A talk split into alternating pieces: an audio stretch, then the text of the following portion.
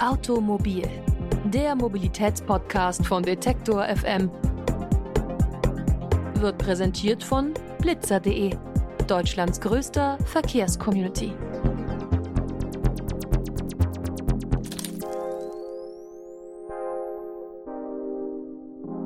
Und damit hi und herzlich willkommen zu einer neuen Folge Automobil, dem Mobilitätspodcast von Detektor FM.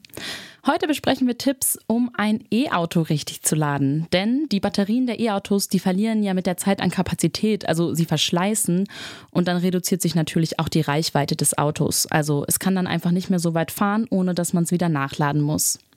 Aber wenn man über das korrekte Laden und Fahren von E-Autos Bescheid weiß, dann kann man die Haltbarkeit der Akkus deutlich verlängern.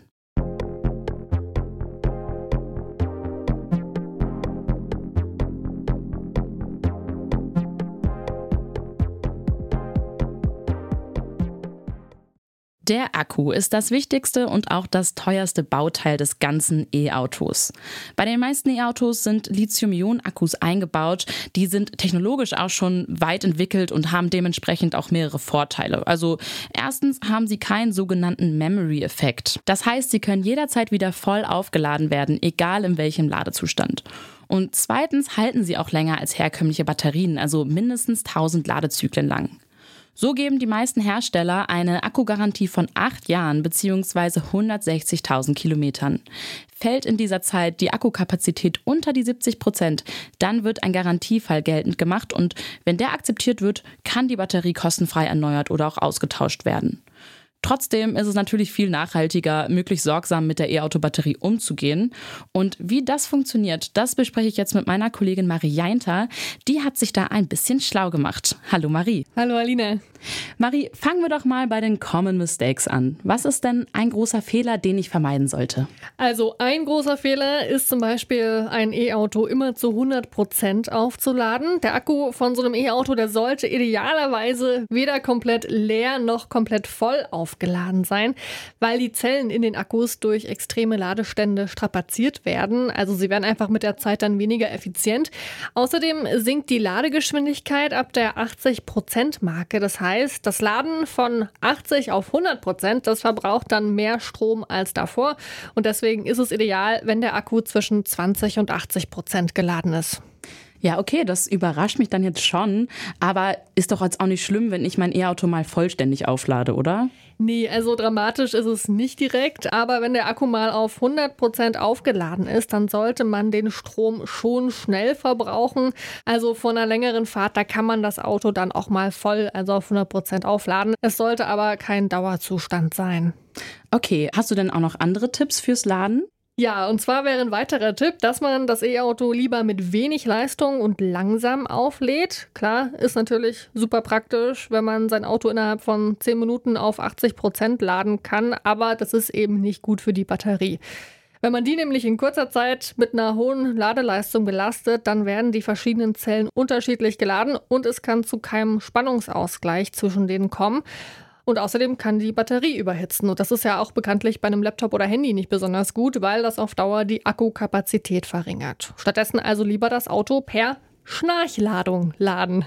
Das klingt irgendwie süß, das Wort Schnarchladung. Aber was soll das sein? Ja, also Schnarchladung, das heißt eigentlich einfach nur langsames Laden mit maximal 16 Ampere. Dafür muss man dann schon ein bisschen mehr Zeit einplanen, also so ungefähr zwei bis vier Stunden. Das ist ein ganz schöner Batzen Zeit und deswegen bietet es sich an, das E-Auto einfach nachts laden zu lassen. Ja, aber warte mal, wie soll ich denn mitten in der Nacht darauf achten, dass das Auto dann in diesem Idealbereich, von dem du mir erzählt hast, also von 20 bis 80 Prozent bleibt und dann nicht stundenlang vollgeladen rumsteht? Hm, also da helfen smarte Wallboxen und Apps mit Timern. Mit denen kann man nämlich sowohl Ladezeitpunkt als auch Ladestand festlegen. Also zum Beispiel kann man dann steuern, dass das Auto kurz bevor man losdüsen will, sagen wir mal so gegen 8 Uhr morgens, äh, zu 80 Prozent aufgeladen ist.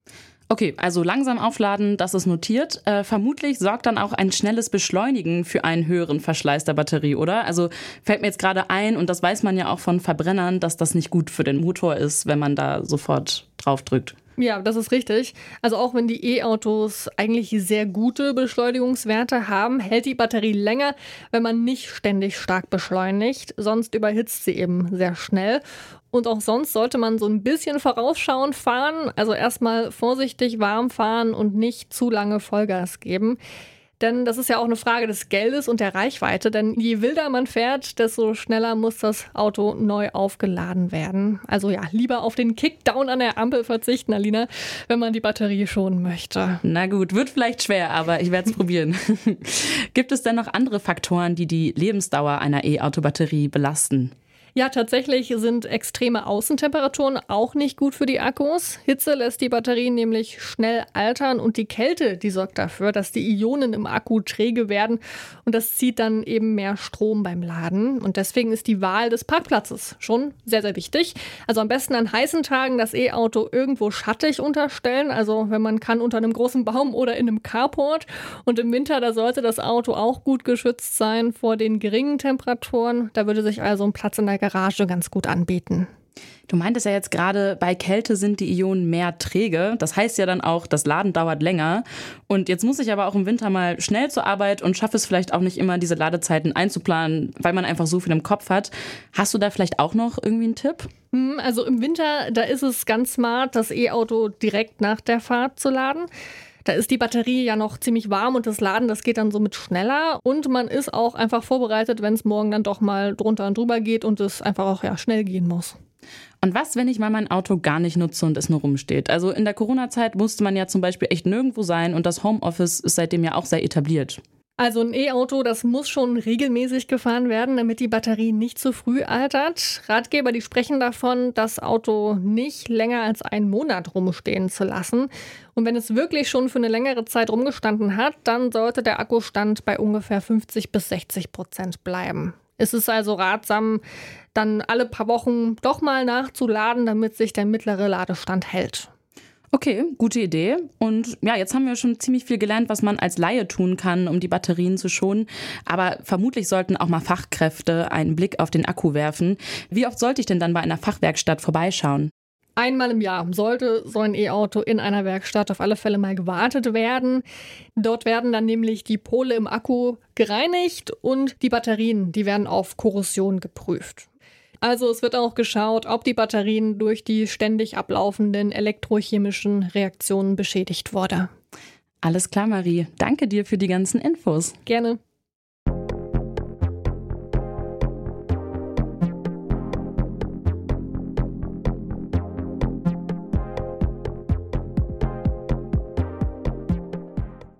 Wenn euch das interessiert hat oder ihr die ganzen Tipps einfach nochmal nachlesen wollt, dann schaut doch gern vorbei bei uns im Online-Artikel zur Folge. Die findet ihr natürlich auf detektor.fm. Ich bin Alina Eckelmann und wir hören uns dann in der nächsten Woche auch direkt wieder. Macht's gut und bis bald.